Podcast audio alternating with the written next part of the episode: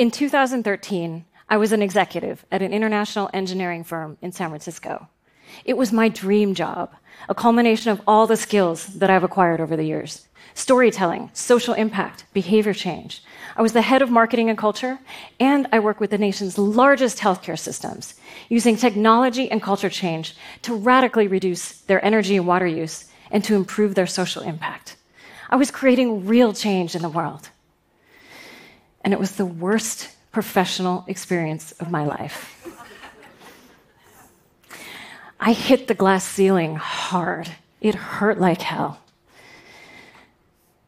While there were bigger issues, most of what happened were little behaviors and little behaviors and patterns that slowly chipped away at my ability to do my work well.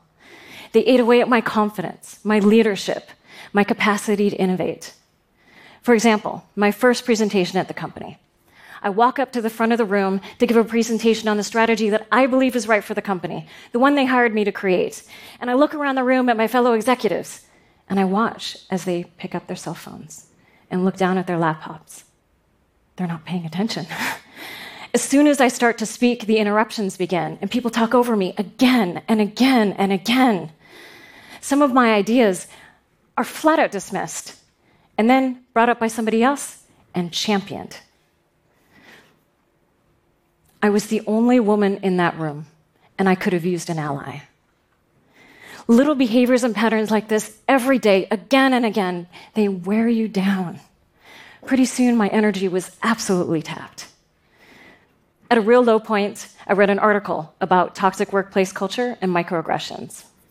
Microaggressions, everyday slights, insults, negative verbal and nonverbal communication, whether intentional or not, that impede your ability to do your work well. That sounded familiar. I started to realize that I wasn't failing. The culture around me was failing me. And I wasn't alone. Behaviors and patterns like this every day affect underrepresented people of all backgrounds in the workplace. And that has a real, a real impact on our colleagues, on our companies, and our collective capacity to innovate. So, in the tech industry, we want quick solutions. But there is no magic wand for correcting diversity and inclusion. Change happens one person at a time, one act at a time, one word at a time. We make a mistake when we see diversity and inclusion as that side project over there the diversity people are working on, rather than this work inside all of us that we need to do together. And that work begins with unlearning what we know about success and opportunity. We've been told our whole lives that if we work hard, that hard work pays off. We get what we deserve. We live our dream. But that isn't true for everyone. Some people have to work 10 times as hard to get to the same place due to many barriers put in front of them by society. Your gender, your race, your ethnicity, your religion, your disability, your sexual orientation, your class, your geography, all of these can give you more or fewer opportunities for success. And that's where allyship comes in. Allyship is about understanding that imbalance in opportunity and working to correct it. Allyship is really seeing the person next to us and the person missing who should be standing next to us. And first, just knowing what they're going through, and then helping them succeed and thrive with us. When we work together to develop more diverse and inclusive teams, data shows we will be more innovative, more productive, and more profitable. So, who is an ally? All of us. We can all be allies for each other. As a white cisgendered woman in the United States, there are many ways I'm very privileged, and some ways I'm not. And I work hard every day to be an ally for people with less privilege than me. And I still need allies too. In the, tech in, in the tech industry, like in many industries, there are many people who are underrepresented or face barriers and discrimination. Women, people who are non binary, so people who don't necessarily identify as man or woman. Racial and ethnic minorities, LGBTQIA, people with disabilities, veterans, anybody over age 35. we have a, a major bias toward youth in the tech industry and many others, there is always someone with less privilege than you on this stage, in this room, at your company, on your team, in your city or town. So, people are allies for different reasons. Find your reason.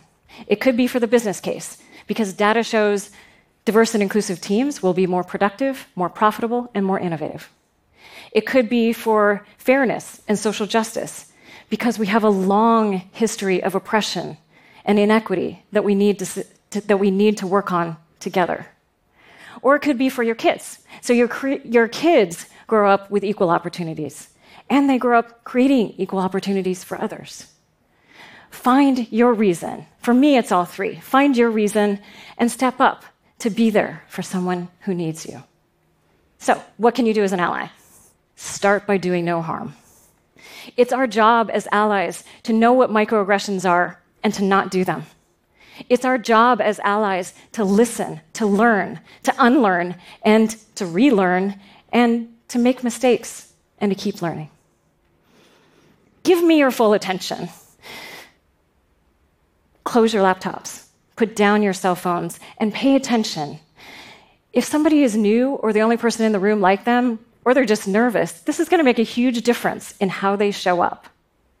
Don't interrupt. Underrepresented people are more likely to be interrupted, so just take a step back and listen.